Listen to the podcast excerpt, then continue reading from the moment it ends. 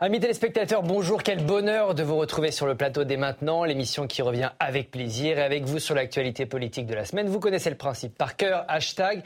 Et maintenant, si vous souhaitez réagir. En 2024, la valeur n'attend donc pas le nombre des années. Si vous ajoutez à ça l'expérience et la sagesse, eh bien, vous avez un plateau de rêve comme celui que j'ai autour de moi. Ils ont repris des forces pendant les vacances. Il y en avait déjà beaucoup avant Noël. Alors imaginez, Jean-Luc Manot est avec nous, le redoutable Jean-Luc. Bonjour, comment ça va Bonjour, ça va bien. Vous êtes conseiller en communication, fondateur du cabinet Only Conseil. Faut-il encore vous présenter, Michel Cotta? Bonjour. Si, ça aide.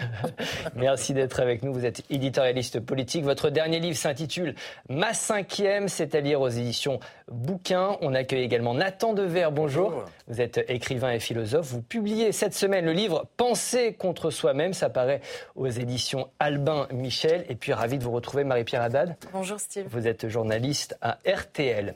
Dans cette édition, dans cette émission, on se demandera si notre démocratie est en danger, comme le dit un académicien célèbre. On verra ce qui peut encore empêcher Donald Trump de faire son comeback à la Maison-Blanche. On se penchera sur le duel annoncé entre Jordan Bardella et Gabriel Attal. Et on ira au chevet des grands perdants du remaniement ministériel. La séance est ouverte. Merci, Président Larcher. Mais d'abord, cette question est-il vraiment possible d'être Premier ministre sous Emmanuel Macron? Les ministres changent, le président reste, c'est le jeu des institutions, me direz-vous Oui, mais certains chefs de l'État interviennent plus que d'autres dans les affaires du pays. Le jeune Gabriel Attal, 34 ans, a donc été nommé cette semaine à Matignon. Mais pourquoi faire? Vous allez nous le dire dans un instant. Mais d'abord, ces premiers mots de Premier ministre. Écoutez. Le plus jeune président de la République de l'histoire nomme le plus jeune Premier ministre de l'histoire. Je ne veux y voir qu'un seul symbole, celui de l'audace et du mouvement. Le symbole aussi et peut-être surtout de la confiance, celle accordée à la jeunesse, cette génération qui mérite que l'on se batte pour elle sans relâche. On va voir euh, cette réaction, entre guillemets, d'Emmanuel Macron, euh, qui nous dit Cher Gabriel Attal, je vais pouvoir compter sur votre énergie et votre engagement pour mettre en œuvre le projet de réarmement et de régénération que j'ai annoncé dans la fidélité à l'esprit de 2017, dépassement et audace au service de la nation et des Français. On va mettre les pieds dans le plat euh, tout de suite pour commencer cette émission avec un duel. Quelle place pour un Premier ministre sous Emmanuel Macron? Peut-on vraiment être Premier ministre sous Emmanuel Macron? Deux invités sur ce plateau sont vraiment, mais vraiment pas du tout d'accord. Vous allez le voir, d'un côté on trouve Nathan, de l'autre le redoutable Jean-Luc. Nathan, vous allez nous dire en 45 secondes pourquoi selon vous, non, il n'est pas possible d'être Premier ministre d'Emmanuel Macron. Ah, c'est difficile, 45 secondes. Alors, euh, il me semble qu'Emmanuel Macron, pour l'instant, avait choisi des premiers ministres euh, sur le critère du fait que ce n'étaient pas des gens qui soient présidentiables ou qui puissent lui voler, euh, en, en, quelque sorte, son image. là, ce n'est pas le cas. Et pour la première fois, Gabriel Attal, c'est quelqu'un qui est présenté. Enfin, Emmanuel Macron lui a fait un cadeau de, de, de visibilité politique. Et on voit bien que depuis quelques jours, il y a un récit qui s'est lancé, Gabriel Attal est le nouveau Emmanuel Macron. Alors je ne pense pas que ce soit impossible d'être le Premier ministre d'Emmanuel Macron, mais je pense qu'il y a une épreuve, une difficulté, c'est que pour bien des raisons, et on en parlera peut-être tout à l'heure, mais Gabriel Attal n'est pas Emmanuel Macron, ni dans sa personnalité, ni dans sa trajectoire, ni même sans doute dans son projet politique. Et je pense qu'il y a un décalage, pour l'instant imperceptible, entre la projection médiatique et la réalité politique de Gabriel Attal. Quelle expérience, il a respecté son temps. Vous avez vu ça, Jean-Luc? Vous allez faire la même chose, vous avez 45 secondes, vous allez me dire pourquoi, selon vous, bah oui, c'est possible d'être Premier ministre d'Emmanuel Macron. Bah, c'est-à-dire que la question, c'est de savoir si c'est possible d'être Premier ministre tout court sous la Ve République. C'est l'évolution qu'on a vue ces, ces, dernières années. C'est évidemment, euh, c'est évidemment difficile. Le Premier ministre est un organisateur.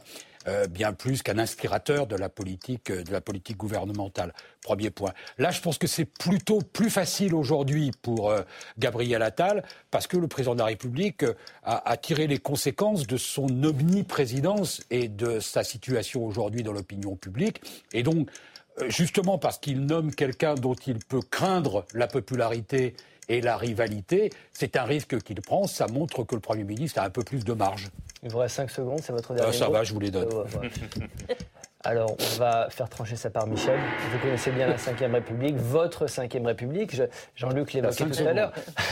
non, vous avez le temps que vous voulez, mais, mais expliquez-nous déjà, est-ce que c'est possible d'être Premier ministre euh, sous la Ve et surtout sous Emmanuel Macron? Alors, sous la Ve, c'est difficile, mais quand un président n'est plus rééligible, c'est plus facile.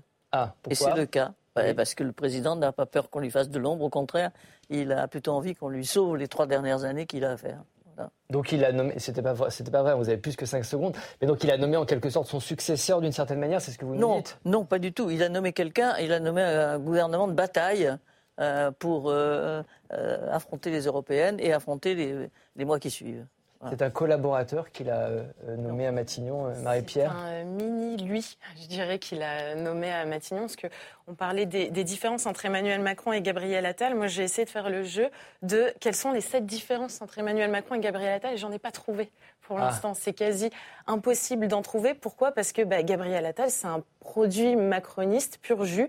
Il a jamais même essayé de créer un courant au sein de Renaissance du parti présidentiel ou même un groupe de réflexion, comme d'autres ont pu faire en s'entourant de, de députés et commencer à émettre des idées pour impulser soit un courant plus à gauche, soit plus à droite. Lui, il n'a qu'un chef, c'est Emmanuel Macron. On sait aussi qu'il a beaucoup discuté avec Brigitte Macron quand il était ministre de l'Éducation. Donc en fait, bah, c'est Macron en plus jeune. pour Et pourquoi lui? Mais c'est vrai qu'il y a un côté euh, macronibus chez euh, Macronibus. Oui, c'est un petit Macron, c'est indiscutable. Mais pour des raisons qui sont à la fois les, les raisons de la sous la Ve République, je passe sous le contrôle de, de, de Michel et de son excellent livre.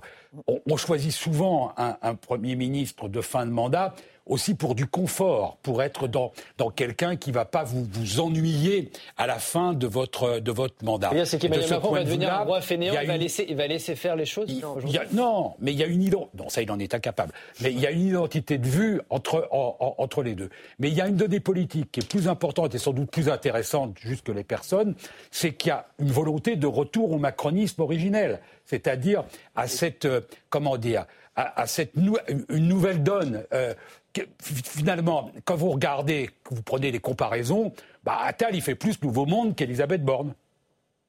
Donc c'est la raison pour laquelle il a été nommé. Les oppositions ont réagi à, à l'annonce de sa nomination. Elles estiment que c'est un changement purement cosmétique. Écoutez, c'est l'opposition de gauche. Nous ne croyons pas une seule seconde qu'en mettant bon, un, un espèce de Monsieur Macron junior, celui qui s'est spécialisé dans l'arrogance et, dans le mépris, quelque chose changera dans le pays. Il est au fond un nouvel avatar qui succède à un ancien avatar. Et Emmanuel Macron se succède à lui-même d'une certaine manière. C'est comme si vous me demandiez quelle était la marque de cornichon que je préfère. Si on ne change pas la recette, ils ont tous le même goût, que ce soit Heinz, Amora ou autre. Donc Bon, Nathan, c'est un changement cosmétique ou un vrai tournant dans le quinquennat Macron? Euh, un vrai tournant, je ne sais pas. Mais en tout cas, euh, c'est vrai que les commentaires, si on s'en tient juste euh, à commenter la personnalité de tel ou tel sur des remarques superficielles, ils sont jeunes, etc., bon, euh, on va pas très loin. Ce qu'il faut quand même remarquer, c'est qu'il y a une différence centrale entre le Emmanuel Macron de 2017 et le Gabriel Attal d'aujourd'hui.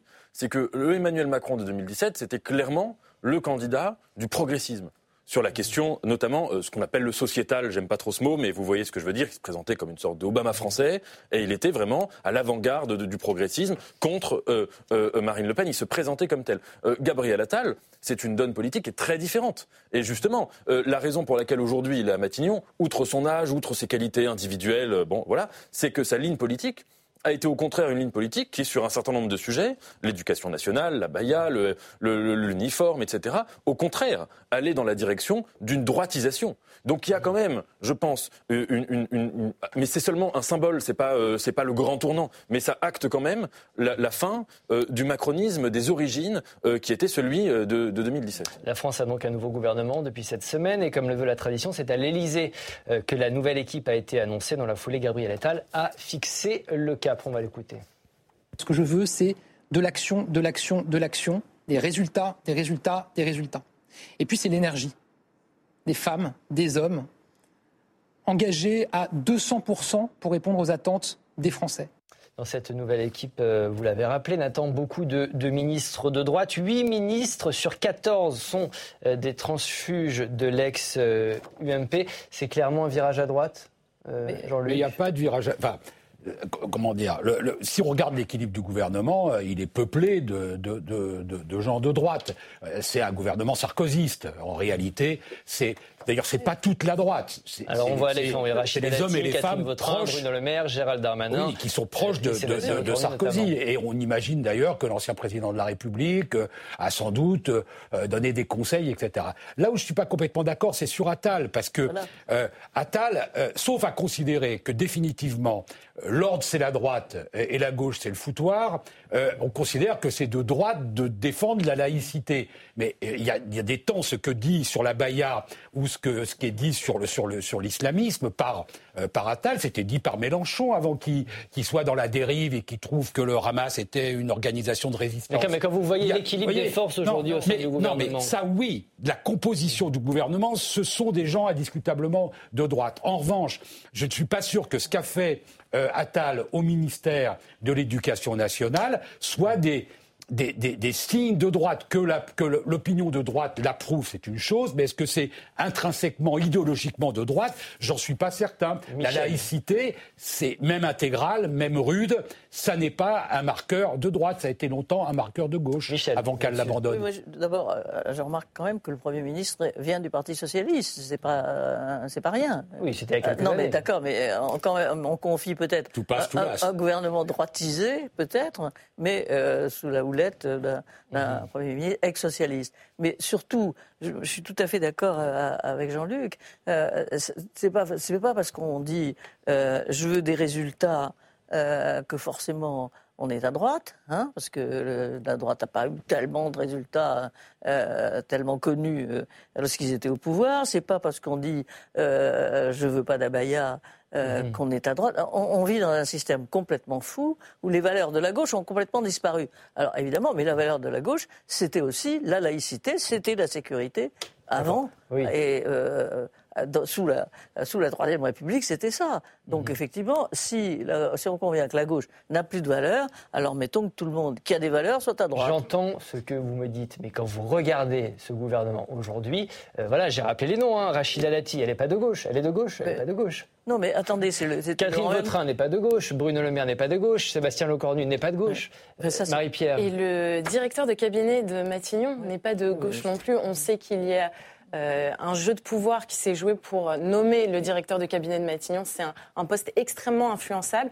Emmanuel Macron n'avait jamais réussi à imposer son choix à Édouard Philippe, mais depuis, il a réussi à l'imposer à Elisabeth Borne à Jean Castex et maintenant à Gabriel Attal. Euh, ce nouveau directeur de cabinet, Emmanuel Moulin, c'est pas seulement un proche d'Emmanuel Macron, c'est un proche très proche d'Alexis Collère, mhm. secrétaire général de l'Élysée, ancien sarkozyste aussi. Donc là, clairement, on sait que celui qui va faire le lien entre l'Élysée et entre Matignon, bah, c'est un sarkozyste. Donc le gouvernement, de facto, il a penché à droite. La surprise du chef, c'est évidemment Rachida Dati, qui est nommée euh, ministre de la Culture. Elle a promis de se battre euh, pour la culture, précisément. On va l'écouter. Nous savons l'importance d'avoir une culture en partage pour se sentir pleinement appartenir à un pays. Grâce à elle, grâce à tous nos prédécesseurs, la Ve République a permis qu'en France, la culture ne soit pas un bien comme un autre. C'est ce que nous appelons l'exception culturelle. Alors chacun sait que j'aime me battre. N'ayez pas peur. Je serai donc toujours là pour défendre cette exception culturelle. Un peu risqué, Nathan, de nommer euh, Rachida Dati à la culture? Écoutez, j'ai absolument rien du tout contre Rachida Dati, mais une remarque quand même, le ministère de la Culture, il a été créé euh, pour être donné euh, normalement à des gens qui euh, participent de la culture, c'est-à-dire à des artistes. Malraux, qui était le premier d'entre eux. Je regrette cette habitude que je trouve absurde, qui veut qu'aujourd'hui on donne ça à des politiques. Euh, qui ont, alors évidemment, chacun un lien avec la culture, euh, avec la culture, mais euh, qui, qui, ne sont pas, qui passent parfois d'un ministère à l'autre, qui ont des responsabilités qui n'ont parfois rien à voir. parmi les prédécesseurs de Madame Dati, depuis qu'Emmanuel Macron est élu, il y a eu des gens qui n'ont absolument rien à voir avec la culture, qui sont passés là, qui ont fait autre chose, quelque chose. Pour vous, il faut que des artistes bah, à la culture. Ça, sinon, ça n'a pas de sens en fait. Si c'est juste, si vous voulez, des gens qui font, qui sont des ministres de la culture, comme ils pourraient être ministres des Transports ou ministres de la Santé, ça n'a aucun intérêt. je rappelle que le premier et dernier ministre de la Culture c'était Malraux. Peut-être Jacques Lang aussi, mais il y en a eu deux. Mmh, Jean-Luc n'est pas d'accord. Non, je ne suis pas d'accord du tout avec ça, parce que je, pense que, euh, d'abord, ce, gouvernement, c'est le retour du politique. Il y a des politiques, et c'est une, une pause au moins dans l'idée qu'il y a des gens de la société civile, donc qu'on va mettre des médecins euh, pour à la santé, euh, des banquiers aux finances, etc. Donc ça vaut aussi pour la culture. Deuxièmement, attention, c'est pas du tout ce qui vient d'être dit, hein, mais au procès sur Rachida Dati qui serait en dessous du niveau culturel moyen du gouvernement. Je ne suis pas sûr que qu'on puisse affirmer ça quand on connaît la moyenne le troisième, le, le, au passage, petit coup au passage. Le troisième, la, troisième chose, c'est que euh, encore une fois, c'est euh, être ministre, un poste politique, c'est pas des postes de spécialistes. Les directeurs de cabinet, les conseillers doivent être des, spécialistes. Mais euh, moi, je n'ai pas donné mandat à un gouvernement de, de, de techniciens. J'ai donné en votant, quand on vote, on donne mandat à une orientation politique. Donc je suis impatient de savoir ce que Rachida Dati va dire sur l'orientation politique. Je ne la connais pas. Donc mhm. ça, c'est une vraie question. On va voir ce qu'elle a dit sur le sur, sur, le macronisme. Ouais, sur, le, sur, le fond. Euh, ce qu'elle a dit sur le macronisme, garde des Sceaux, c'est assez plaisant. Nicolas Sarkozy a dit du macronisme. Écoutez-la. En marche, c'est quoi? C'est des traites de gauche, des traites de droite. Ils viennent d'où? Ceux, ceux qui euh, sont aujourd'hui à la République en marche Ils viennent d'où? Ils viennent du PS ou ils viennent des Républicains? Voilà, mhm. c'est ça ce parti. Et en fait, En Marche, et on le voit dans toutes les élections, les unes après les autres, impossibilité d'implantation locale, ça se réduit à quoi En Marche? À Emmanuel Macron. Bon, c'est le jeu euh, politique qui veut ça, remaniement, Ça fait mal les archives euh, quand même. Euh, oui, c'est complètement le jeu politique, surtout. Mais euh, il faut quand même saluer que Emmanuel Macron a le talent de réussir à convaincre ceux qui n'ont jamais réussi à être convaincus euh, avant, en fait. Il a réussi avec Nicolas Hulot, avec Éric Dupont-Moretti, et là maintenant, la surprise du chef avec Rachida Dati, c'était assez dur de l'anticiper, il faut le reconnaître.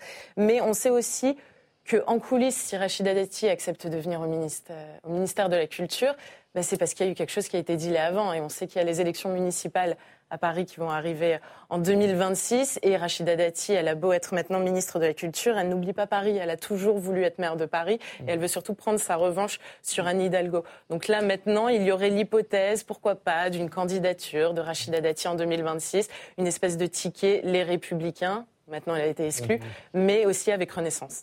Le... Oui, dis-toi. Non, mais ceci étant, elle dit la vérité, Dati, euh, même quand elle parle. Sur euh, En Marche, sur le macronisme Sur En Marche, oui, effectivement, elle en est la preuve elle-même.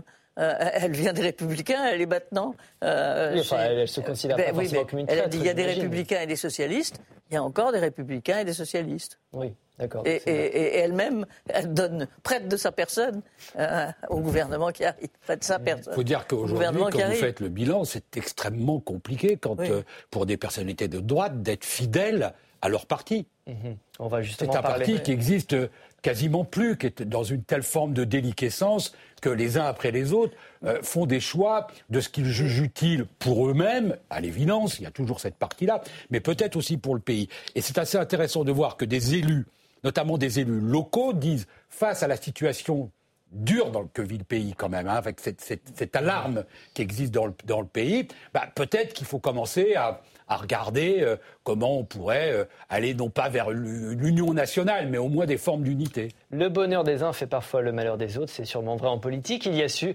qui convoitaient le poste de Premier ministre, ceux qui lorgnent sur l'élection présidentielle de 2027, et puis il y a ceux qui prennent la porte. Tout au long de ces années, tout au long de ces mois, je n'ai jamais reculé devant aucun obstacle, je n'ai jamais reculé devant aucune réforme, j'ai mené les projets qui me semblaient justes et nécessaires pour notre pays. Et j'ai tenu sans trembler le cap fixé par le président de la République. Michel, vous, qu'est-ce qu'on retiendra d'Elisabeth Borne? On retiendra effectivement les 49-3, mais euh, on les a partenus pour Michel Rocard, euh, qui était en majorité relative et qui a usé également des 49-3, mais on les retient pour elle.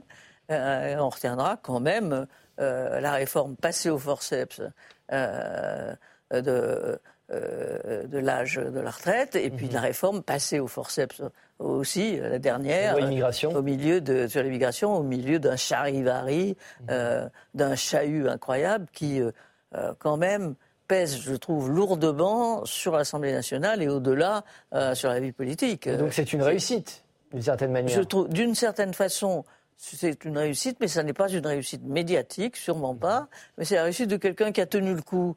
Euh, et qui, comme elle dit, a euh, exécuté les vœux du président de la République. Bon, elle n'a pas démérité. Ça a été le mot d'ailleurs qui a le plus, mm. qui a le plus été employé lorsqu'on a parlé d'elle. Mm. Alors c'est vrai que c'était pas formidable un, ministre charismatique. On est d'accord. C'est pas un premier, une mm-hmm. première ministre charismatique. Peut-être si on nommait un jour Rachida, elle serait plus charismatique qu'elle. En termes de résultats, vous dites c'est pas mal. En termes de résultats, bon, elle a fait ce qu'elle a pu. Voilà. Attends, là-dessus, sur le bilan d'Elisabeth Borne. Peut-être qu'on retiendra euh, la difficulté du lancement du deuxième quinquennat euh, d'Emmanuel Macron. Mhm. Euh, c'est-à-dire que contrairement à 2017, où il y avait vraiment un projet, peut-être pas un programme, mais en tout cas un projet de printemps, de renouveau, enfin du, du fameux pensée printemps, en 2022, ça n'a pas été le cas. Et euh, on a vu que euh, le, ce début euh, de quinquennat a été tellement balbutiant que maintenant Emmanuel Macron parle systématiquement de réarmement, de, de tout recommencer, de faire un nouveau contrat social. C'est qu'il a bien vu qu'il s'est et, et, donc début balbutiant avec deux lois, l'une qui était impopulaire, la réforme des retraites, et l'autre qui restera peut-être dans l'histoire comme la première loi sur l'immigration, euh, euh, dont les idées euh, viennent directement du Rassemblement national. Je pense qu'il restera ça. Et peut-être que Elisabeth Borne n'était, enfin, rien dans sa trajectoire politique ne disait qu'elle allait se retrouver nécessairement à ce moment-là, dans cette séquence, à porter ces, ces deux lois. Non, parce qu'à l'origine, effectivement, elle vient de la gauche. Alors quand on perd en politique, il faut savoir ne pas le montrer, en tout cas ne pas trop le montrer. On va avoir quelques réactions à la nomination de Gabriel Attal. Bruno Le Maire a posté une photo sur son compte Twitter, même costume, même cravate, petite main paternaliste sur l'épaule pour féliciter celui qui était sous son autorité au ministère euh, du Budget. Gérald Darmanin a lui aussi exprimé son enthousiasme dans un tweet sans euh, beaucoup de fioritures. Félicitations à Gabriel Attal. Je lui souhaite plein de réussite au service des Français. Dans la foulée, Gérald Darmanin s'annonçait lui-même maintenu au euh, ministère de l'Intérieur. Écoutez-le. Moi, je suis un homme d'honneur, je suis un homme de devoir, et vous savez, de là où je viens, euh, d'une province, d'une famille populaire, euh, euh, on aime bien terminer ce qu'on fait. Je veux dire aux policiers et aux gendarmes que je n'ai pas l'habitude de compter sur un quelconque avenir personnel lorsque je les ai engagés dans une voie. Et Pierre, on dit que ça a bataillé ferme, dur, en coulisses, pour empêcher cette nomination de Gabriel Attal? Oui, d'ailleurs, ça se sent dans l'extrait qu'on vient d'entendre de Gérald Darmanin, quand il dit De là où je viens, en gros, moi je pars quand le travail est terminé ». Ça, c'est à peine dissimulé comme, comme tacle à Gabriel Attal, qui aura fait à peine cinq mois en fait au ministère de, de l'Éducation. En coulisses, ça a bataillé, surtout du côté des ténors du gouvernement, Bruno Le Maire, Gérald Darmanin, qui ne voulaient pas d'une nomination de Gabriel Attal, mais euh, le vœu du chef, en tout cas, ils n'ont pas réussi à, à comment dire, à retourner la situation. Surtout aussi qu'il euh, y avait François Bayrou et Édouard Philippe aussi qui ne voulaient pas de Gabriel mhm. Attal et qui n'ont pas hésité à le dire. François Bayrou a dit dans une interview aux Parisiens J'ai des interrogations. S'il dit qu'il a des interrogations, c'est que c'est beaucoup plus que ça. Et maintenant euh, qu'il est déçu du gouvernement et de la place aussi que, peuvent avoir, euh, que peut avoir le modem au sein de l'exécutif, bah, il menace à son tour de pourquoi pas présenter une liste aux élections européennes et de venir un peu concurrencer en face à face Renaissance. Mais, mais cette amertume qu'on ressent chez certains ténors, ça va compter euh, dans le mandat de Gabriel Attal dans les mois. Mais c'est l'enjeu. C'est l'enjeu, c'est de faire d'une faiblesse une force. Euh, qui voulait d'Attal Personne. Personne. Quand vous regardez chez les personnalités politiques les plus notables de la majorité, personne n'en voulait. Ni le secrétaire général de la présidence de la République, qui a bataillé contre, M. Colère, euh, ni, euh, ni Bayrou, ni, ni, ni Édouard Philippe, ni, enfin, personne n'en voulait. Alors, c'est une faiblesse, naturellement. Mais c'est aussi une force, dans une certaine mesure, sous la Ve République. C'est qu'il est l'homme de personne, en réalité. Il est devant une page assez blanche et il, va pouvoir le, faire sans tenir compte trop des, coteries ou d'engagements qu'il aurait dû prendre préalablement pour, pour, accéder. Donc ça, c'est un, soutien. Maintenant, la question, c'est la feuille de route que va le donner le président, parce que pour revenir à ce que vous disiez sur la différence avec Elisabeth Borne, vous disiez qu'est-ce qu'on va retenir de Borne? Je reviens là-dessus parce que ça, ça concerne Attal. Bah, on va en retenir que quand le président de la République vous donne une, mission impossible, vous ne pouvez pas la remplir.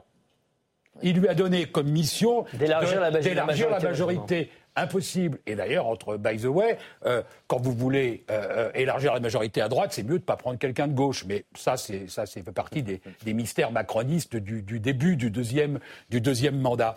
Donc, on va regarder. Ceci étant, pour être juste, la droite l'a plutôt célébré, euh, Elisabeth Borne. Oui, mais comme toujours en France, quand ils sont morts, on les adore. Non, mais sur, sur la discussion qu'il y a eu après, sur la discussion sur l'immigration, ils ont franchement dit qu'ils préféraient négocier avec Elisabeth Borne qu'avec un des leurs. Ah, mais on est d'accord, ça suffit pas. Ils ont tenu son stylo, donc évidemment qu'ils la trouvent, ils l'ont trouvé plutôt bien. Sûr. Oh, mais pour revenir sur les perdants, ça veut dire quoi? C'est-à-dire qu'il y en a qui vont savonner la planche de Gabriel Attal dans les mois qui viennent? On a déjà connu ça, connu ça par le passé. Ça, mais personne, il y en a toujours de toute façon. Mais enfin, ils n'ont pas intérêt à le faire. Ils n'ont pas intérêt à le faire. Ils ont trois ans, ils ont au fond trois ans, les uns et les autres, pour préparer leur après Macron.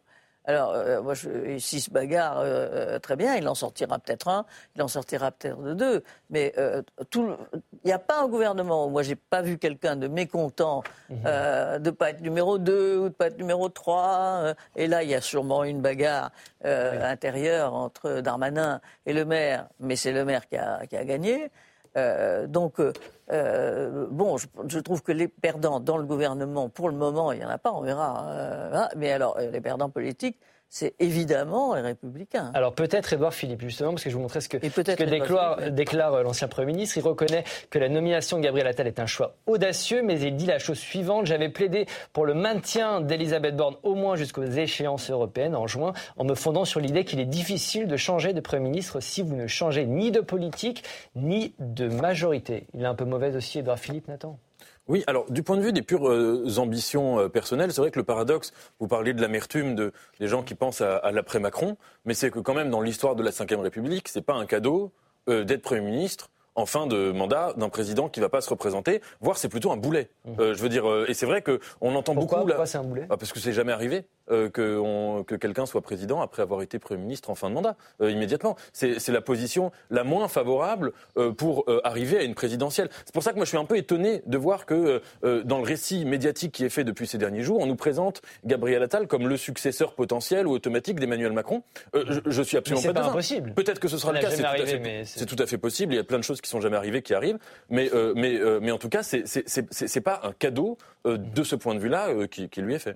Marie-Pierre pourrait expliquer un petit peu euh, pourquoi euh, Édouard Philippe, euh, la mauvaise, ait préféré le, maintien d'Elisabeth Borne? Il faut regarder les sondages, les codes de popularité. Mhm. Alors ça varie en fonction des sondages, mais Gabriel Attal, bah, il est soit premier, soit deuxième, donc soit devant Édouard Philippe, soit juste derrière. Et donc ça, effectivement, là, il commence, Édouard Philippe, à se rendre compte que, bah, tiens, il y a un un ministre qui est devenu Premier ministre et qui commence à venir grignoter petit à petit des pourcentages. Pardon, mais je plaide le contraire, ah, absolument. Expliquez-nous. Je pense que euh, euh, Édouard Philippe a une chance, c'est de profiter de ces deux ans de Gabriel Attal, qui, forcément euh, se brûlera les ailes sur tel ou tel problème ou sur telle ou telle réforme.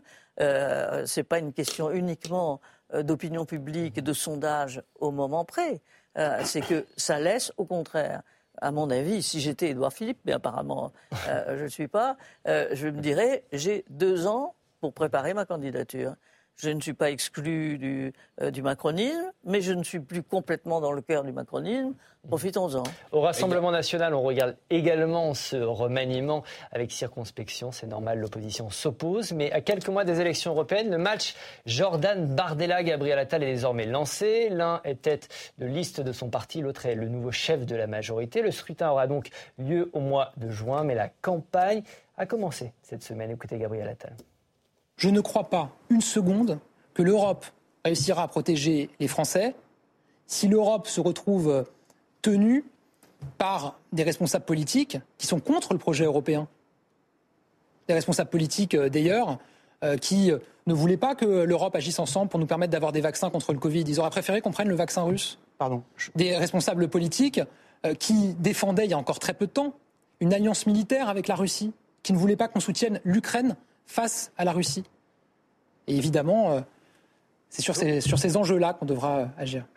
On va voir la réaction de Marine Le Pen à ce nouveau gouvernement. Que peuvent espérer les Français de ce quatrième Premier ministre et de ce cinquième gouvernement en sept ans? Rien. Lassés de ce balai puéril des ambitions et des égaux, ils attendent un projet qui les remette au cœur des priorités publiques. Le ce chemin vers l'alternance commence le 9 juin, date des élections européennes. On n'a pas parlé de Marine Le Pen en tant que potentielle perdante C'est une perdante de ce remaniement et une moi, je pense que les, moi, je pense que les, les, perdants, c'est numéro un, Ciotti, à l'évidence. numéro 2, Bayrou, qui perd de l'influence comme faiseur de roi. Et numéro 3, Hidalgo, qui va se retrouver quand même avec un front compliqué à gérer face à elle dans la perspective de l'élection. Donc le RN, non? Mais pour le, le RN, il est en situation tellement de force aujourd'hui que euh, euh, ça paraît, euh, c'est une piqûre d'insecte pour le moment, au moment où nous parlons. C'est une petite piqûre d'insecte. Ils doivent se préoccuper de voir si ça se développe pas, mais pour le moment, c'est c'est pas grand chose, grand chose d'autre. Ce qui est intéressant dans ce que dit Attal, c'est qu'il s'engage dans la campagne des européennes et que finalement, ils veulent réécrire le film de la dernière fois. On le comprend d'ailleurs, c'est un film qui leur avait plutôt réussi, il avait été distancé, mais d'un point seulement, avec un combat entre les progressistes et les réactionnaires. C'est en gros ça qui va se, qui va se dérouler. Et c'est vrai que euh, la, question ukrainienne, euh, sans doute les aide à, créditer cette, cette, cette, thèse et cette orientation-là. Oui, on parle beaucoup aussi du, combat ou du duel annoncé ou qui existe déjà entre Jordan Bardella et Gabriel Attal. C'est un duel, un combat qui est réel, où il est un peu fantasmé, effectivement, du côté du RN et du côté de la Macronie. Au fond, c'est un, débat qui prouve deux choses. La première, c'est qu'effectivement, c'est quelqu'un qui est un combattant politique et qui est un combattant à la télévision qui a été choisi comme Premier ministre et on ne peut pas ne pas penser, effectivement, que face à Bardella, il résisterait beaucoup mieux euh, que d'autres. Mais surtout, ce qui me euh, frappe, c'est que c'est quand même. Tout ça ouvre une, euh, une, transition générationnelle. Mm-hmm. c'est très important. C'est-à-dire que Bardella, euh, le, jeune Glucksmann euh, qui quand même commence à faire quelques voix. Bardella, 28 personne ans, Gabriel Attal, 34 bon, Bellamy est pas vieux euh, et Marion Maréchal est, jeune. donc il y a quand même quelque chose qui, dans ces débats-là, risque de balayer la classe, la classe politique. Encore une fois, après la Macronie. Après, la Macronie, c'est peut-être un nouvel. Hein, c'est la suite. C'est-à-dire, c'est peut-être un, un, nouvel aspect qui fait que moi, je me demande si, in fine, Marine mmh. Le Pen, euh, imaginons une victoire formidable de Bordella, euh, une victoire, euh, les 10% de, de, Bordella, je trouve que ça sera très difficile mmh. pour Marine Le Pen de reprendre le, le, jeu et je, pense qu'elle elle ne le sait pas, mais que ça la menace quand même. On va voir ça, ce, menace tout le monde en termes d'âge et ça valide l'idée de la fulgurance qu'a initié Macron, c'est-à-dire que les progressions peuvent se faire beaucoup plus vite qu'elles se faisaient dans le on va dire, dans, le vieux monde. On va voir ce sondage hein, sur les personnalités qui vont faire notre vie politique dans les années qui viennent. C'est un sondage du Figaro Magazine euh, qui a demandé aux Français quelles personnalités ils souhaitent voir jouer un rôle important dans les mois et années qui viennent. On va voir cette cote d'avenir des personnalités politiques et on retrouve effectivement Jordan Bardella en troisième position et Gabriel Attal en quatrième position. C'est le match des héritiers, Nathan, qui est lancé. Vous qui êtes un vieux de la vieille. Je, je, je, oui, incontestablement, c'est vrai qu'il y a cet effet de transition euh, générationnelle. Mais dans le cas, euh, par exemple, de Jordan Bardella et de Marine Le Pen, encore une fois, je suis pas devin, euh, je me trompe peut-être et probablement. Mais je serais quand même réticent face à l'idée que Jordan Bardella va mettre en difficulté Marine Le Pen, parce que Jordan Bardella, objectivement, il s'est imposé parce qu'il est très bon en rhétorique sur les plateaux de télévision. Euh, mais c'est pas ça euh, une expérience euh, politique. Et, concrètement, il est tout à fait possible que, notamment, à supposer, dans la perspective de l'élection présidentielle, je ne suis pas sûr que être bon dans des plateaux de télévision euh, où c'est quand même euh, de la communication, euh, c'est quand même des effets de, de manche, c'est bon, etc. je ne suis pas sûr qu'une élection présidentielle ce soit ça. Je pense qu'il y a toute une autre dimension derrière. Et à mon avis, le profil de Jordan Bardella ne correspond pas à ce, à ce travail-là. Alors que objectivement, quoi enfin, quelles que soient les, les, opinions, mais je veux dire objectivement, Marine Le Pen a, davantage cette expérience-là, des marchés. donc je ne pense pas qu'elle soit si menacée que ça par, par Jordan Bardella. On dit aussi que c'est deux France qui s'opposent. Jordan Bardella, Gabriel Attal, est-ce que vous êtes d'accord? Deux conceptions du monde. Euh, voilà, euh, Jordan Bardella qui vient des, couches populaires, c'est en tout cas ce qu'on nous dit, et Gabriel Attal qui serait plutôt des milieux privilégiés. C'est ça un peu aussi ce qui se joue entre les deux Oui, complètement, et c'est le match que euh, et le Rassemblement national et Renaissance veulent créer, en fait. C'est pour ça. Mais je, rebondis juste, par contre, sur ce qui, ce qui vient d'être dit. Je suis d'accord, évidemment, ça va être une élection. Il va falloir se concentrer sur les programmes, sur cette vision des deux France. Mais euh, quand on regarde Gabriel Attal et Jordan Bardella, on ne peut pas faire sans la communication politique. Mhm. Et eux, vu leur j'arrondis euh, à la hausse pour Jordan Bardella, mais on va dire, vu que ce sont des trentenaires euh, passionnés de politique, ils ont complètement intégré dans leur code de communication que la communication politique, on ne peut pas faire sans. On a beau dire une vérité, on a beau dire la meilleure des choses, si on ne sait pas comment le dire, mhm. on ne le dit pas de la bonne façon, ça ne fonctionnera pas. Et j'ai regardé un petit peu sur les réseaux sociaux pour un peu évaluer leur poids. Jordan Bardella, si on prend par exemple TikTok, le réseau mhm. social des jeunes, il a un million d'abonnés. Gabriel Attal, il y en a 88 000. Donc là, clairement, qu'on le veuille ou non. Il est battu. Voilà. Déjà, pour l'instant, il est battu. Mais on va voir si maintenant qu'il est Premier ministre, ça va monter là-dessus ou pas. Mais en tout cas, on ne peut pas faire sans la communication politique. Et eux, c'est justement leur point fort à tous les deux. Jean-Luc, vous avez combien d'abonnés sur TikTok? J'y suis pas. Mais, non, mais, sur le lien entre communication et politique, déjà, est-ce qu'on peut vraiment faire encore aujourd'hui une distinction entre la communication et la politique? Oui, on peut toujours le faire. C'est des genres un peu différents, mais en même temps, euh, faire de la politique, c'est communiquer. Et communiquer, c'est faire de la politique. C'est même une dimension démocratique de la politique. On peut pas dire d'un côté, il faut de la transparence, il faut rendre compte de son mandat, il faut expliquer ce qu'on fait, et dire c'est de la communication. Ce mot est absurde. Quand, on ne sait pas quoi dire d'une déclaration d'un responsable politique, on dit c'est de la com. Ah oui, quand on vient à la télé, on communique par définition. Mais c'est aussi imbécile que de dire d'un prof, il parle. Euh, oui, il parle, euh, parce que c'est son boulot de parler et de, pour, pour, enseigner. ce qui est différent entre générationnellement, c'est qu'ils sont nés avec les, avec les nouveaux modes de, de communication. Un, politique de 50 ans, il faut lui apprendre. Il faut, il faut des cours pour qu'il comprenne comment ça fonctionne, quels sont les codes. Eux, ils sont nés avec, donc il les, il les manipule euh, légèrement, totalement. Après, sur, le, sur les questions des parcours, ne faut pas essentialiser les parcours. Parce que euh, ce n'est pas parce qu'on vient d'un milieu populaire euh, qu'on est euh, pour une politique sociale et parce qu'on vient d'un milieu bourgeois qu'on serait un ultra-libéral. Pour référence, Karl Marx était un bourgeois. La référence d'Armanin vient aussi des milieux populaires et n'arrête pas de Mais il met ça en avant, oui, c'est ça, c'est que ça fait partie de la communication euh, de Jordan Bardella qui vient de, de, Seine-Saint-Denis. Euh, euh, voilà. on dit souvent qu'un grand responsable politique, il fait émerger des personnalités ou une nouvelle génération politique. Est-ce que c'est le cas à la fois de Marine Le Pen et d'Emmanuel Macron Michel ou Nathan? Je trouve que Marine Le Pen a préparé sa succession et pour les gens, euh, euh, pour les politiques, généralement, c'est très très très difficile de préparer leur, succession parce que c'est une certaine façon de disparaître. Mhm. Donc, euh, je trouve que Marine Le Pen, oui, a fait émerger des gens autour, autour d'elle. Emmanuel Macron, c'était peut-être plus difficile parce que la, la fulgurance dont parle Jean-Luc Manou, avec laquelle il a été élu, il n'a pas finalement permis d'avoir euh, euh, des couches, un club euh, qui le. Alors, il y a des supporters, mais des supporters plus jeunes. Gabriel Attal, ce serait peut-être le seul à avoir vraiment émergé de, cette génération. Donc, je, je, pense que jusqu'à présent, en tout cas, Macron ne s'était pas préoccupé du tout, du tout de sa succession.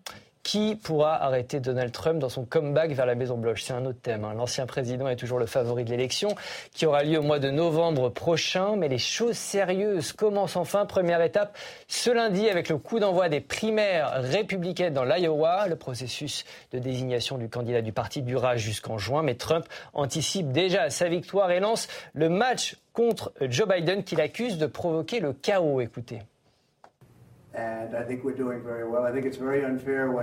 Je pense que nous nous en sortons très bien. Je pense que c'est très injuste quand un opposant politique est poursuivi par le ministère de la Justice, le ministère de la Justice de Biden. Ils perdent dans tous les sondages, ils perdent dans presque tous les groupes démographiques. Les chiffres publiés aujourd'hui sont vraiment ahurissants pour eux. Ils pensent que c'est ainsi qu'ils vont essayer de gagner, mais c'est pas comme ça que ça marche. Ce sera le chaos dans le pays. Voir ce sondage Reuters euh, réalisé auprès des sympathisants républicains à qui on demande quel candidat soutenez-vous. Donald Trump recueille 49% des intentions de vote. L'ancienne gouverneure de Caroline du Sud, Nikki Haley, 12%. Et Ron DeSantis, le gouverneur, le gouverneur de Floride, seulement 11%. C'est un sondage qui a été réalisé le 10 janvier.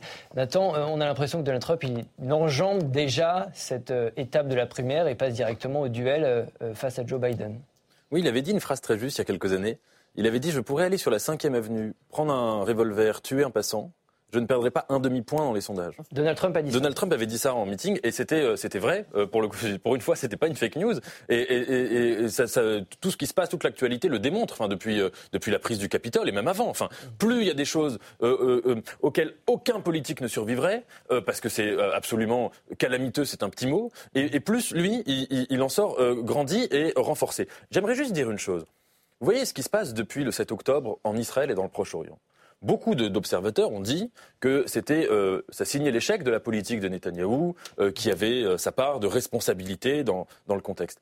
on a peu dit à quel point c'est aussi l'échec de la politique internationale de Donald Trump, notamment au Proche-Orient. Euh, parce que Donald Trump avait cette vision complètement euh, absurde, et dont d'ailleurs il a été très fier de dire qu'il avait fait les accords Abraham, etc.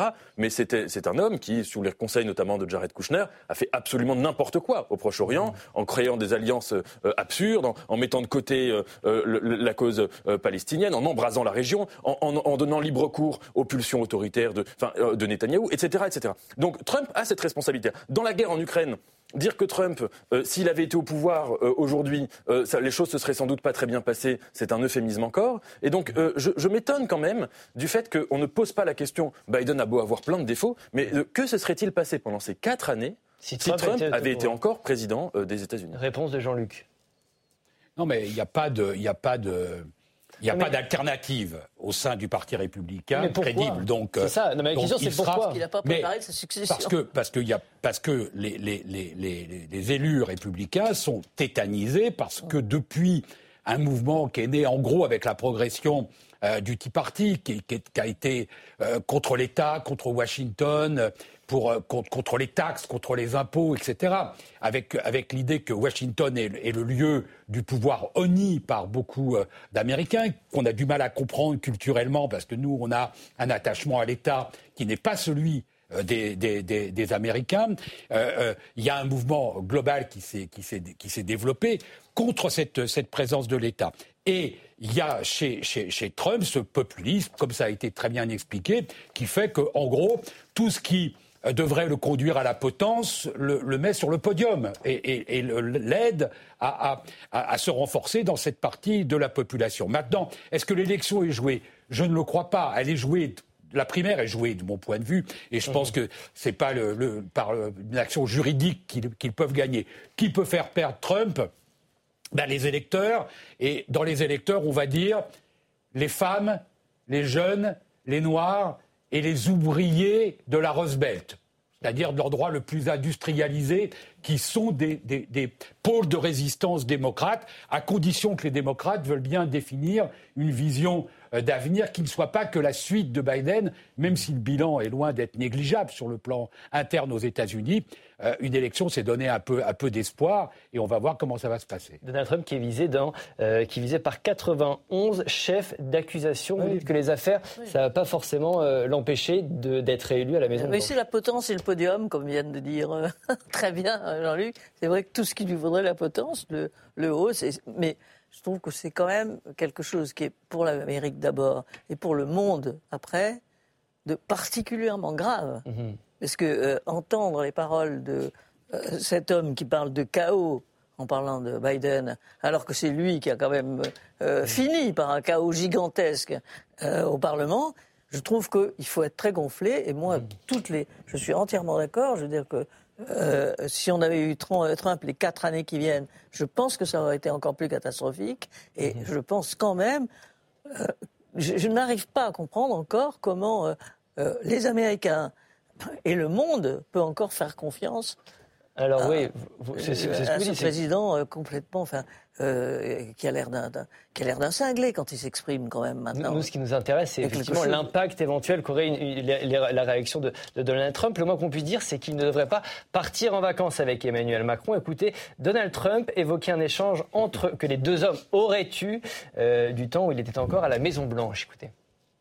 Emmanuel, j'ai entendu dire que vous alliez faire payer 25% aux entreprises américaines pour qu'elles fassent des affaires au Mexique, mais vous n'allez pas faire ça, Emmanuel. Non, non, Donald, c'est déjà passé. J'ai dit, eh bien, vous feriez mieux de l'annuler parce que si vous ne l'annulez pas, Vous allez payer des droits de douane de 100% sur tous les vins et champagnes expédiés aux États-Unis à partir de ce soir. Non, non, non, vous ne pouvez pas faire ça, Donald. Vous ne pouvez pas faire ça. J'ai répondu, je peux le faire. Je suis d'ailleurs en train de le signer en ce moment même. Non, non, non, ok, Donald, écoutez, ok, je ne vais pas les faire payer. Nous n'allons pas le faire. C'était la fin de l'histoire. Bon, tout ça est une fake news. Hein. Il n'y a pas eu de taxe française de 25%, mais une taxe de 3% sur les chiffres d'affaires des géants de la tech. Et cette taxe n'a d'ailleurs pas été retirée. Ça dit quelque chose des relations entre Donald Trump et Emmanuel Macron, entre la France et les États-Unis? Oui, je ne sais pas si vous avez lu The Art of the Deal. Ce, chef-d'œuvre écrit par Donald Trump. Oui, c'est un livre intéressant à, relire parce que avec le, avec le recul, parce qu'en en fait, euh, tout le virilisme euh, que Donald Trump mettait en, scène dans ce livre euh, concernant des tractations commerciales, et qu'il évalue d'ailleurs cette image très sympathique, notamment même aux yeux de la gauche américaine, à une certaine époque où il incarnait le, milliardaire marrant, loufoque, enfin que célébraient même certains magazines qui aujourd'hui s'attaquent à lui, eh bien il a appliqué tout cet imaginaire-là en politique et on le voit de manière flagrante dans ce petit extrait. Pas très rassurant tout ça. Attention, attention les amis, liberté en péril, c'est pas moi qui le dis, c'est l'académicien et avocat François Sureau, lui qui est un ami du chef de l'État, a fait une sortie remarquée cette semaine. Il a regretté la multiplication des violations de nos libertés individuelles sous Emmanuel Macron. Écoutez. La liberté effective tient au climat de liberté. Et l'on voit bien que celui-ci se dégrade. Des dispositions législatives relatives aux Jeux olympiques, qui sont passées sans que personne pas même au Conseil d'État n'y fasse obstacle, et dont je vous rappelle qu'elle prévoit, pour mieux céder au chantage d'une organisation sportive internationale privée marquée par des faits de corruption avérés, des tests génétiques auxquels nous nous refusions depuis 30 ans, hier le terrorisme ou la pandémie, aujourd'hui le sport et l'argent, demain les préoccupations climatiques ou je ne sais quoi d'autre, on voit bien qu'un motif après l'autre, nous nous éloignons insensiblement de notre idéal un discours euh, euh, prononcé devant l'Académie des sciences morales et politiques. Jean-Luc, euh, vous êtes aussi inquiet que François Sureau? Je ne sais pas si je suis aussi inquiet, mais il y a matière. D'abord, c'est sain de s'inquiéter quand il s'agit de liberté publique. Ceux qui disent, mais non, de toute façon, tout ça n'a pas d'importance, se trompent. je suis de ceux qui pensent que il est abusif d'expliquer que le pays devient une dictature, que les droits sont, négligés, etc. En revanche, je crois qu'il est légitime de regarder dans le détail chaque aspect de défense et de, préservation de nos, libertés publiques. Pas parce qu'il y aurait des méchants politiques ici ou là qui décideraient euh, d'organiser une dictature, mais parce que le mouvement des sociétés est compliqué de ce point de vue. Euh, euh, par euh, ce que signifient les réseaux sociaux, dans leur, absence de, gestion, dans l'omniprésence des fake news, de ce qu'on vient de voir aux États-Unis avec Donald Trump. Donald Trump, l'existence même d'un Donald Trump, c'est une atteinte aux libertés démocratiques comme on le conçoit, de la liberté de, la presse, de, la, quête de vérité, etc. Donc ça, oui, de la même façon que le, finalement, le fait que les politiques se préoccupent peu des questions autour de l'intelligence artificielle, autour de ces nouvelles technologies, qui, encore une fois, ne sont pas condamnables, doivent être, mais doivent être maîtrisées démocratiquement, oui, il y a des inquiétudes à avoir sur nos libertés individuelles. Avec une règle, c'est qu'à chaque fois qu'on supprime temporairement une liberté pour un objectif très précis, parce qu'on a les Jeux olympiques, parce qu'on a le terroriste, ça peut se justifier mais on les remet rarement, ces libertés, on les réinstaure rarement. Donc il faut être très parcimonieux dans l'acceptation temporaire de suppression de liberté. Il y a aussi la chose suivante. La classe politique, dans la situation où elle se trouve, a besoin de l'inflation législative pour laisser croire qu'elle agit. Euh, votre réaction, Nathan? Au discours de, François Sureau et, de Sureau et, notamment à cette phrase laisser croire que la classe politique agit. Grosso modo, on prend des lois pour faire croire qu'on agit, mais on fait, on fait pas grand-chose. Oui, ce discours, euh, cet extrait euh, est extrêmement beau. Je, le lirai en entier euh, parce que c'est. François Sureau a parfaitement raison, je trouve, dans son dans son combat et c'est ce que vous avez. Je suis totalement d'accord avec ce que vous avez dit. C'est que le, problème, c'est que chaque fois qu'on atteint des états d'exception et des situations exceptionnelles, euh, le terrorisme, le coronavirus, demain les Jeux Olympiques. En fait, on, en vient, évidemment qu'il faut prendre des mesures en s'adaptant, mais on en vient à prendre des mesures euh, exceptionnelles qui, très rarement, enfin qui très souvent se, se, se, pérennise et se normalise. Et comme si l'état d'exception devenait l'état euh, normal. Agamben a beaucoup écrit là-dessus et on l'a vu de manière flagrante pendant le coronavirus. On, on le voit aujourd'hui, on l'a vu dans la lutte contre le terrorisme où les lois adoptées euh, aux États-Unis après le 11 septembre n'ont toujours pas disparu. Et c'est un sujet majeur. Et en effet, là où je suis d'accord, c'est que c'est pas les méchants politiques, c'est que c'est fondamentalement notre société qui n'aime plus la liberté. Allez critiquer des dispositifs sécuritaires euh, antiterroristes, vous allez vous faire lyncher sur les réseaux sociaux, les gens vont dire mais attendez, vous voulez tuer des gens, vous voulez créer une jungle. Ça veut dire que ce discours-là de défendre les libertés publiques est un discours qui devient inaudible, même quand il est porté par la belle voix de François Suron. François Suron n'est pas le seul hein, à dire à s'attaquer en quelque sorte aux attaques euh, contre la liberté individuelle. Laurent Fabius, le président du Conseil constitutionnel, a également mis en cause la pratique du pouvoir sous Emmanuel Macron lors de ses vœux, l'ancien Premier ministre socialiste a dit la chose suivante. Le Conseil constitutionnel n'est ni une chambre euh, d'écho des tendances de l'opinion, ni une chambre d'appel des choix du Parlement, mais le juge de la constitutionnalité des lois. Et j'ajoute que cette définition simple n'est probablement pas ou pas encore intégrée par tous. Allusion à la loi immigration votée euh, fin décembre. C'est une attaque politique ou il y a vraiment quelque chose de, d'inquiétude réelle de la part de Laurent politique réelle euh, de Laurent Fabius et qui s'adresse autant, euh, et qui s'adresse surtout à l'extrême droite. Lui, il est euh, euh, assez craintif à l'idée que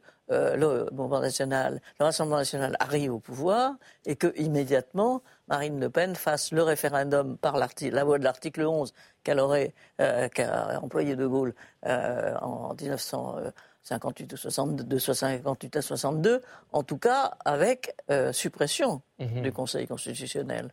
Donc c'est effectivement une vraie inquiétude de sa part.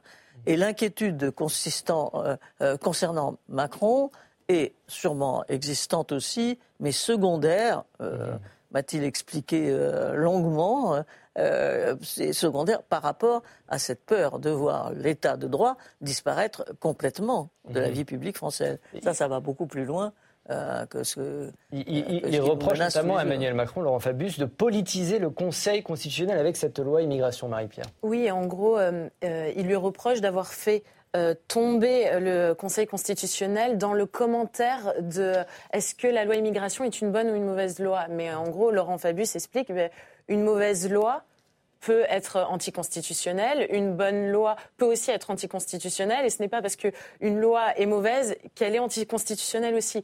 Et c'est ça, en fait, qui, qui lui reproche, et surtout avec ce côté de on fait une loi, on sait qu'il y a des mesures qui peuvent tomber sous le coup euh, contre la, Constitution, mais on s'en moque et on laisse euh, le Conseil constitutionnel trancher. Donc euh, un peu un manque de responsabilité plutôt que de dire bah non, on sait que ces mesures-là ne sont pas possibles, donc on ne les mettra pas dans le projet de loi. Mmh, décision du Conseil constitutionnel attendue pour le 25 janvier. Comme chaque semaine, on termine cette émission par un top flop. Je vous pose une question très simple. Qui a marqué l'actualité de la semaine? En bien ou en mal Jean-Luc, vous allez commencer cette fois par votre flop, s'il vous plaît. Oui, c'est un sondage. Le sondage CSA qui montre que plus d'un Français sur deux n'a jamais entendu parler de la rafle du Veldiv. 65% des 15-24 ans ignorent euh, ce moment où la police française, sur l'ordre du régime de Pétain, a appliqué les décisions de l'occupant nazi en déportant et en envoyant au camp de concentration euh, des euh, milliers de nos concitoyens juifs. C'est un naufrage de l'éducation nationale. Et ça montre à quel point il y a besoin de euh, travailler avec les associations sur la mémoire. Votre top Alors le top est plus souriant. C'est une, une étude euh, dans le milieu hospitalier allemand qui montre que là, le type d'accident qui augmente le plus à la période de Noël, c'est la fracture du pénis. Mmh. Et très sobrement, l'étude dit euh, c'est parce qu'il y a des positions, plus d'habitude, des positions sexuelles inhabituel. Donc voilà, chacun a sa manière de fêter Noël, donc c'est acquis. Et deuxièmement, on tremble d'excitation à l'idée qu'il y aura peut-être une étude à Pâques. Merci pour ce top, Michel. Je crois que les vôtres sont plus sobres. Euh, non, ils sont plus, plus sobres, mais je le regrette d'ailleurs.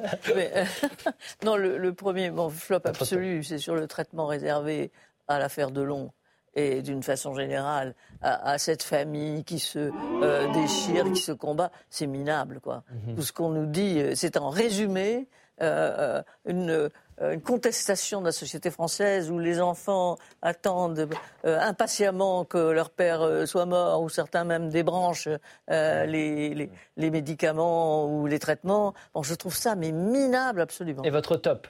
Et non, j'ai pas de top, j'ai un deuxième ah, flop. Et alors, contre Anne Hidalgo ah. et sa réaction à la nomination de Rachida Dati, lorsqu'elle dit euh, Eh ben, bonne chance, hein, vous allez voir ce que vous allez voir avec cette folle, en gros, hein, c'est ce qu'elle dit. Je trouve ça, monde de la culture. Je trouve ça pas bien du tout. Oui, bah, Hidalgo pour le monde de la culture, vous me pardonnerez. Nathan, votre top de la semaine, s'il vous plaît. Euh, mon top de la semaine, alors je ne sais pas si c'est cette semaine ou la semaine précédente, mais c'est la parution du dernier livre de Geoffroy de la Gannerie, dont je recommande la lecture, Se méfier de Kafka, où il réfléchit sur euh, la manière dont l'œuvre de Kafka a imprégné tout notre imaginaire social et politique. Quand une décision est absurde ou quand il y a une bureaucratie pesante, on dit toujours c'est kafkaïen. Qu'est-ce que ça veut dire, ça, cet adjectif-là? Donc il faut le lire, ce livre, et puis votre flop? Et mon flop, euh, oui, évidemment, euh, les, je l'avais oublié une demi-seconde, c'est les, attaques euh, homophobes, antisémites qui ont déferlé sur les réseaux sociaux quand Gabriel Attal a été nommé à Matignon, alors qu'on discute de son profil politique, qu'on puisse avoir des réserves, des hésitations, des questionnements, c'est une chose, mais quand on voit le, degré de haine qui est sorti, c'est quand même très très inquiétant sur notre société. Marie-Pierre va nous reparler d'Anne Hidalgo, je crois. Oui, c'est mon top, parce qu'Anne Hidalgo assure qu'elle va pouvoir tenir sa promesse de euh, nager dans la Seine. Alors euh, non pas que je sois impatiente de nager dans la Seine, mais en fait c'est quelque chose que j'entends depuis ma tendre jeunesse, et j'ai envie de lui dire chiche, de voir est-ce que ça va être possible ou pas. Donc euh, c'est mon côté optimiste, j'ai envie d'y croire. Et votre flop? Alors le flop, c'est sur l'augmentation des prix de l'électricité en février, notamment dû à cause des taxes. ça va être un point, on a beaucoup parlé de Gabriel Attal. Ça va être un point extrêmement important pour lui. Et notamment quand on regarde, on a eu un sondage BVA publié sur RTL. 54% des Français estiment que le pouvoir d'achat doit être une priorité absolue pour le nouveau gouvernement. Donc là, Gabriel Attal va être euh, attendu au tournant, tout à fait. Merci à tous les quatre, c'est la fin de cette émission. Merci d'avoir participé. Salut à vous derrière votre écran. On me dit dans l'oreillette que 2024 sera magnifique et que nous allons la passer ensemble. Merci pour votre fidélité. Continuez à nous suivre. Vous pouvez nous retrouver en replay et en podcast sur notre plateforme publicsena.fr. On se retrouve la semaine prochaine, même jour, même heure et même endroit. Bye bye.